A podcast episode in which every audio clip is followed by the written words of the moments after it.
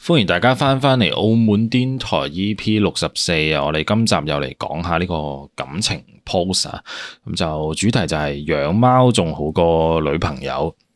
OK，咁我哋先嚟宣傳一下，有個 IG 平台咧，就係澳門感情癲台專貨澳門人感情煩惱發泄嘅平台，無論係關於前任、現任、後任男定女咧，都可以投稿嘅。咁嗰啲放閃尋人表白咧，就請去其他平台啦。呢度專貨你本人嘅愛情故事嘅。咁我哋即刻嚟講下個 post 啦。咁就係一個男事主出 post 嘅。咁佢就話同女朋友同居兩年咧，佢提出要養貓。咁啊，因為見到身邊個朋友成日發限時咧就有貓，佢都想發下。咁我就同佢講話養小動物咧係要負責任嘅，唔係話想養就養，咁就有好多嘢要做嘅。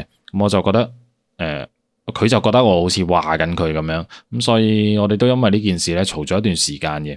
咁雖然我咁講啦，咁但係都想女朋友開心嘅，咁所以就將呢件事咧默默放喺心上。咁之後我就自己有留意下啲流浪動物嘅組織咁啊，但係發覺申請手續咧非常之複雜嘅，又要填啲報名表啊，又要篩選啊，又要寫下自己點解係一個合適嘅主人。點 OK 樣識做人？哦，OK，複雜咁啊，對對住呢一紮資料咧，我真心覺得攰啊！咁點解可以咁複雜嘅咧？咁之後有朋友介紹咧，啱啱生咗一隻貓仔，問我有冇興趣要，咁我就馬上話好啦。咁啊之後就拎咗翻屋企養，咁就開頭都好地地嘅，大家都好開心迎接一個新生命。咁就之後問題就嚟啦，又拎隻貓去絕育打針，到每日鏟貓砂、餵貓糧、洗水杯，全部都係我做。佢就真係同開始講一樣，淨係識鋪貓相法啦，IG 呢啲先叻喎。佢冇呃你喎，佢佢淨係佢真係想做中呢意樣嘢。嘅，佢中意先會佢好鋪㗎有嘛責。任感喎，就係係啊影係啦相。咁我先咁先為之放喺心上噶嘛。講好哦咗係負責呢樣嘢啊嘛，係嘛我咗負責鋪相噶我 啦。唔可以誒、呃做咗人哋啲嘢噶嘛。咁啊，繼續講啦。咁啊，我嘗試咧誒嘗試過咧同佢一齊分配工作嘅。咁但係佢話佢唔中意鏟貓砂。咁難道我中意嗎？跟住，所以而家咧我都中意咗貓啦。咁但係我唔係好中意女朋友咧咁不負責任。咁但係我唔想大家成日誒因為呢件事嘈啊。咁啊，大家一齊咧誒。呃一齊養咧，就應該一齊分配工作。咁如果佢淨係顧住玩貓咧，點解要養貓咧？去動物園都得啦。 雖然動物園冇貓，我啱啱想吐槽佢， 自己吐槽自己。紅紅貓算唔算 貓？紅貓都算老好大隻老虎嗰啊啲都算嘛？都算。我好似冇得睇老虎，你屋企有冇？因為好似好貴嘅。如果動物園養一隻老嗯虎，餐餐食好多肉嘅。嗯，繼續先。食罐罐咯。冇啦，講完啦，佢講完啦，嗯講佢完啦。佢講完佢問題係咩啊？問係咩？問題係佢點樣先要咩啊？問題分配工係作吐槽佢女朋友嘈啊喎應該吐槽下。唔中意佢女朋友咁樣不負責任，嗯，即係佢女朋友都我都覺得佢唔係養貓個心喎，其實。係咯，見人養就即係上網見到人養就養咗。佢就係想佢身邊有人養貓，係咯然之後佢可以接觸到呢隻貓，咁即係等於去貓咖啡嘅呢個概念。即係呢期興咩養咩，佢就養。咁下一期我見到有人養鴨仔，佢又話要養鴨仔嗯咪咁。咧有啲人興養袋鼠啊嘛但，係即係但係等陣 先。嗱，如果鴨仔佢養咗唔中意嘅話，係咪可以食咗佢？鴨仔應都要有隻睇你識唔鴨鴨佬啊識識唔識煮喎，啲寵物鴨嚟係咪？啊咁咁可可能所以有分養佢寵嗰物鴨嘅咩？嗯唔知誒養佢嗰段時間，成日睇 YouTube 咯，就同我一齊睇下點樣煮一隻鴨 咯。一一邊喺下邊摸住佢啊，從咁樣細教佢到好殘忍啊！自己養嗰啲唔捨得食嘅喎，從細教佢一做一隻哦好燒恐鴨，啊怖呢件事。細思極恐啊，係咪啊？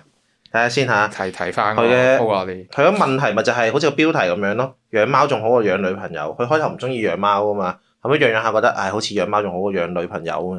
女朋友都唔使佢養噶嘛，即係誒同居可好好能可過能真係咯養佢喎，應可能真係有養佢喎。佢佢嘅問題都淨係覺得，即係想話女朋友唔負冇冇一齊負起呢個養貓嘅責任啫。係啊，咁誒、呃好彩就係男事主有負起呢個責任啦。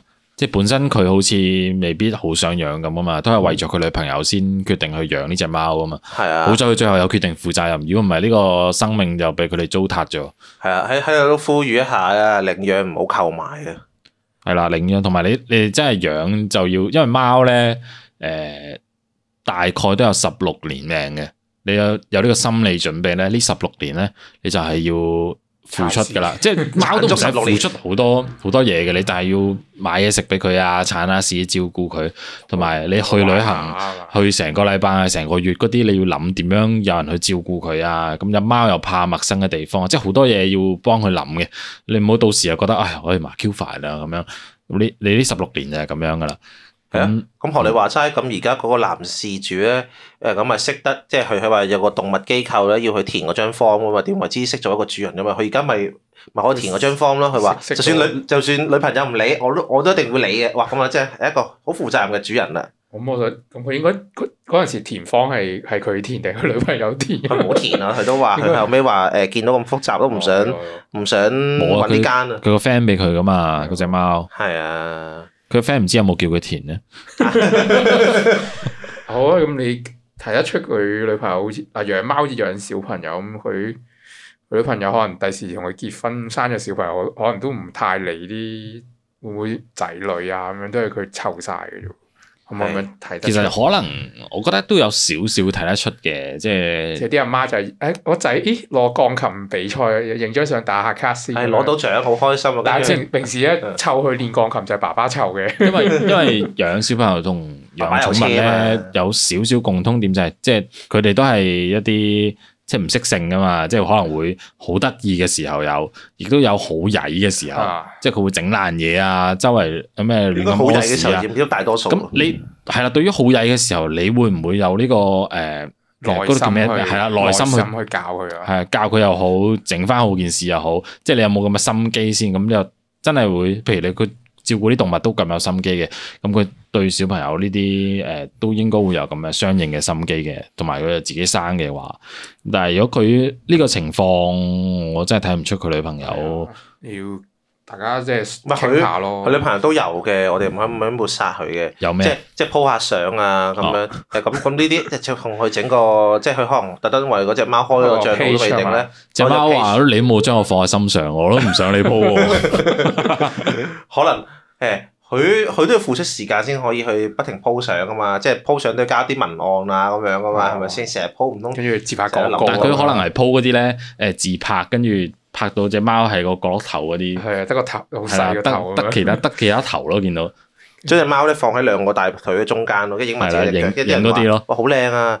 隻腳我上網成日見到有人 po 呢啲嘅，我正，我都中意睇。我覺得誒啲工作唔可以即係大家分配到五十 percent 五十 percent，一定有人多有人少嘅。不過睇你男主角接唔接受到誒你而家呢個狀況咯，我覺得。我其實係佢，啊我覺得佢 po IG 咧，問心就真係唔關養貓事嘅。咁只貓唔需要你 po 佢噶嘛，平時都啊會係鋪嘛？咁啊嘅。但係所 有其他嗰啲咩鏟貓砂、誒貓糧啊、洗杯啊嗰啲，全部都係佢做。咁女事主好似唔係，即係個女朋友都冇試過有有做過啲咩咧？誒 po 誒即係建議佢買只貓翻嚟，唔係建議佢養只貓可咯能，俾錢咧，可能係嘛？都有嘅。咁係啊佢又俾佢有錢冇都付講出過嘅嘅就係佢有冇講應該都有嘅，我覺得大家一齊養嘅話，或者即佢係佢幫手誒微信啊、即係我諗 WhatsApp 大佢貓諗糧都算啦。誒我俾咗錢咁你你又唔使出錢咁剩翻啲殘貓砂啊咁嗰啲你做咯，可能佢會嗯個女朋友係咁樣諗咯，有有啲人會咁諗咁樣，我出咗錢嗯就唔使出力啦，或者我出咗力就唔使出錢啊咁樣咯。咁同埋或者佢可能係啊誒個女朋友話：誒我我呢幾晚都誒同你同你搞嘢啦，咁樣咁你付出咗咁多，咁樣我都付出一下啦，咁樣咁可能佢誒男男事主就覺得嗯都公平嘅，順翻條氣咯，開始嗯。咁算 唔算？算算算。 算唔算我唔知算唔算大大喎。家家觀眾算唔算啊啊係啊，啊，同埋我想講一樣嘢咧，就係呢啲誒拍緊拖嘅時候共同養寵物咧，我其實好罩忌嘅啫。會有一個問題就係、即係萬一分手，即係萬一分手，即係好似仲要好似呢個情況咁。喂，你女朋友話養嘅，即係變相好似佢養咁喎。而家即係即係開頭講到好似佢養嗱咁，但係實際上咧臭係你啊付出咗好 多，到時你會唔捨得嘅。咁但係你到時又拗啦，就話哦只貓我要啊，跟住你又話喂你點照顧佢啊？你都冇湊我開乜嘢咁，咁你到時就好尷尬咧，即係邊個要呢個寵物嘅時候，嚇、啊但係你冇聽過句説話咩？就係、兩個人之間，如果冇啲嘢維去維係，大家個感情點可以不停咁樣進步啊？咁佢就係有隻寵物去維係住咯，可能有有其他嘢咁你可以有啲共同興趣嘅，咁行嗯行街睇戲、食飯咁樣啲。但係我問題係就係、呢、個呢、個你講得啱啊！我冇，我覺得冇問題，即係有嘢維係。但係，譬如有啲人有有一對仔女喺度維係添，都係離婚噶。咁但係係啊咁，所以嗰陣時咪嗰對仔女咪慘咯，就係即係被逼要咁樣離開呢個屋企啊，嗰啲咁樣呢啲問題。所以佢有啲係直情係等到啲仔女咧，誒差唔多成年啊，或者十十七八歲咧，佢哋先離婚係嘅，即係即咁但係而家係即刻拖到嗰陣個啊嘅。個小動物咁嘅小動物成年都冇用噶嘛，佢佢都係要人照顧。佢都要照顧成成年都係咁嘅啫喎，我想講。 係啦，同埋即係你你最好嘅情況就係有有一個啊，我唔養啦，你養啦，咁樣咁樣冇嗱問題啦。咁但係最驚就係誒兩個都要，又或者兩個都唔要嗰陣時咁啊大鑊啦。兩個都唔要，喂，唔係唔係，等陣先。咁如果佢同佢分咗手，又誒識咗下一個女仔，個下一個女仔好中意貓嘅，咁咪得咯，咁咪可以維係到咯。係咁，但係下一個女仔跟住隔一排就同你講，誒呢條呢個貓係你之前條女㗎 啦，攬住你得啦。佢又摸過呢個位，唉而家我又摸咁樣，誒好多嘢講啊嘛，係咪先？咁你冇貓，唔係冇呢度冇呢度噶啦，有分邊個摸過嘅咩？嗯誒你試下咁講，你試下誒咁我講。我都係咁講啫，但問題冇啊！呢個就咁啦吐槽下啫，佢都係。但係呢個我都係提醒下嘅啫，我都諗唔到點解決呢個問題，係 誒呢呢個好似世紀難題嚟嘅，好似啲有雞先有蛋先咁係啦樣。。總之你而家。你啦，中意貓啦，咁你咪養下咯，係咪或先？者做少啲，等女朋友睇下會唔會做翻多啲咯。係咯，你你啲啲有有一日拎走只貓，誒俾你誒爹哋媽咪養住先，俾朋友養住先，咁睇下佢會唔會緊張啦。如果佢緊張嘅話，就可以換發佢嗰個，跟住同佢解釋啊。咁唔緊張就長放爹哋媽咪度。都好似 O K 喎， 即係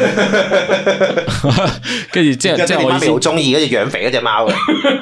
啊，即係我意思都話拎拎走下佢，睇下佢會唔會緊張。然之後佢問你做乜做咩拎走佢，啊你就話啊我都好攰啦，即係日日都咁樣踩貓屎乜嘢，我都係要揾人做下咁樣。跟住佢就即係你變相好似暗示話佢你都冇做過，所以我先咁攰啫嘛。跟住啊你上佢翻嚟啊，咁啊你你你幫手鏟下啦，得唔得啊 OK 喎咁啊？去試下喎。係啊啦，即係好似用一個另一個方式提醒佢遠咁遠樣啲。咯，冇係咯。嗯，就係咁啦。係好，好唔好啊？最後俾我做埋個廣告好唔好啊？好好啊，啊，喎你咧，好啊，嚟啊嚟啊嚟啊！ 邊個嚟啊？邊個做廣告？誒我嚟咧，即係個廣告都係我落嘅啫。係啦，咁樣啊，喺出年嘅二月十七到十九號啊，咁咧就有五場嘅舞台劇演出啦。咁個劇本咧就細佬我寫嘅，係啦，咁就一個。哦關於咧詠春拳館嘅一個舞台劇啊，咁喺二月十九、十七到十九號啊，海事工房二號咧就會上演五場嘅，係而啦，家喺買飛邊度買咧。飛？邊度買而飛？家買誒喺邊度買飛咧？就喺廣星售票網啊，就公開發售噶啦。澳門有好多唔同嘅站點可以買到飛嘅。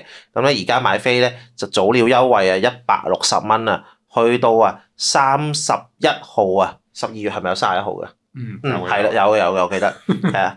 誒，我我問咗記得嘅人，佢話有嘅，跟住誒 係啊，所以早料優惠就去到呢度嘅啫，係啦。而家買飛就係一百六十蚊嘅啦。有興趣嘅觀眾咧，可以去買飛支持下我嘅，或者係你你買飛當係支持其支持埋佢哋嘅啦，都係係啦。好就咁啊，啦，多謝晒你支持下哋。啦多謝支持啊！咁就中意聽就記得俾個 like 同埋訂閱我哋，同埋有咩就留言俾我哋啦。我見到好多觀眾有留言，多謝你哋留言啊。全部都有睇小嘅明我見到有個係咪啊？係啦，小明，小有留明，言多謝你小明成日留言都見到你有留言啊。係係啊，好係勁啊！小你你明哋對再咩留言多啲，我就會有興趣記得你個名噶啦。OK，咁 就 Apple Podcast 聽嘅啫，俾俾個五星我哋啊。Apple 五星 Podcast 好似冇好似冇得留言有啊。啊有，但係有有啊有得留言有有，我哋得閒睇下，我哋得閒睇下 OK OK，我哋就睇睇。OK，咁就我哋下集見。好好，拜拜拜。拜拜拜。